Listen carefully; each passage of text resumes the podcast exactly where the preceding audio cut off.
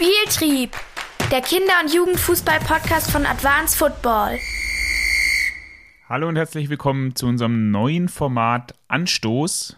Damit möchten wir euch am Anfang jeder Woche einen kleinen Gedankenanstoß geben, den ihr bei euch ins Training oder auch in den Wettkampf mit einbauen könnt.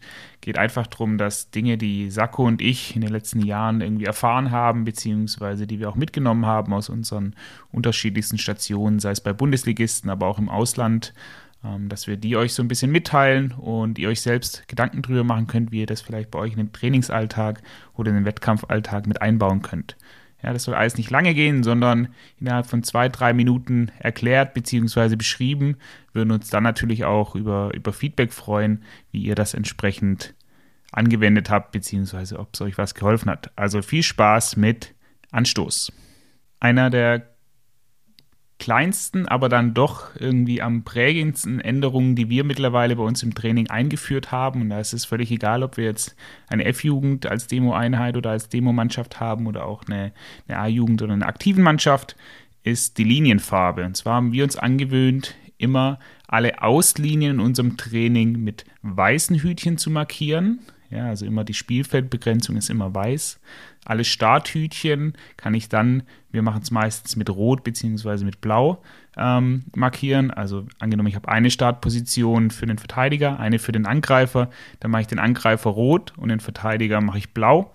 Wenn ich natürlich mehrere Startpositionen habe, dann kann ich das äh, entsprechend den Teamfarben schon einteilen. Vielleicht kann ich das auch kombinieren mit meinen Hütchen, äh, mit meinen Leibchenfarben. Also Rotes rote Leibchen starten am roten Hütchen, blaue Leibchen starten am blauen Hütchen. Und so spare ich mir schon sehr, sehr viel Erklärzeit mit der Zeit. Natürlich müssen sich die Spieler und Spielerinnen da auch ein bisschen dran gewöhnen.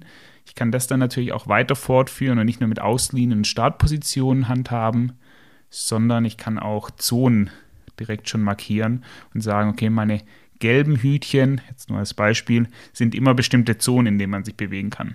Das hilft dann einfach meinen Kindern, meinen Spielerinnen, meinen Spielern, sich einfacher zu orientieren und so einen gewissen Fluss reinzukommen. Für mich als Trainer ist es dann auch einfacher, das Ganze aufzubauen und gegebenenfalls mit meinem Co-Trainer abzusprechen und mit ihm drüber zu diskutieren, okay, wie versetzen wir jetzt die Hütchen.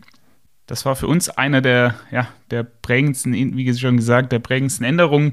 Einfach zu sagen, jede Hütchenfarbe hat eine ähm, gewisse Bedeutung und die wird auch saisonübergreifend äh, wird die eingeführt. Vielleicht schaffe ich sogar als, äh, als ganzen Verein, als ganze Jugendabteilung das Ganze so zu handhaben, dass zum Beispiel meine weißen Hütchen immer für die Auslinie stehen.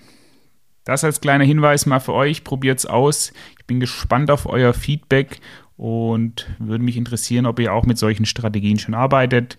Bis dahin, macht's gut.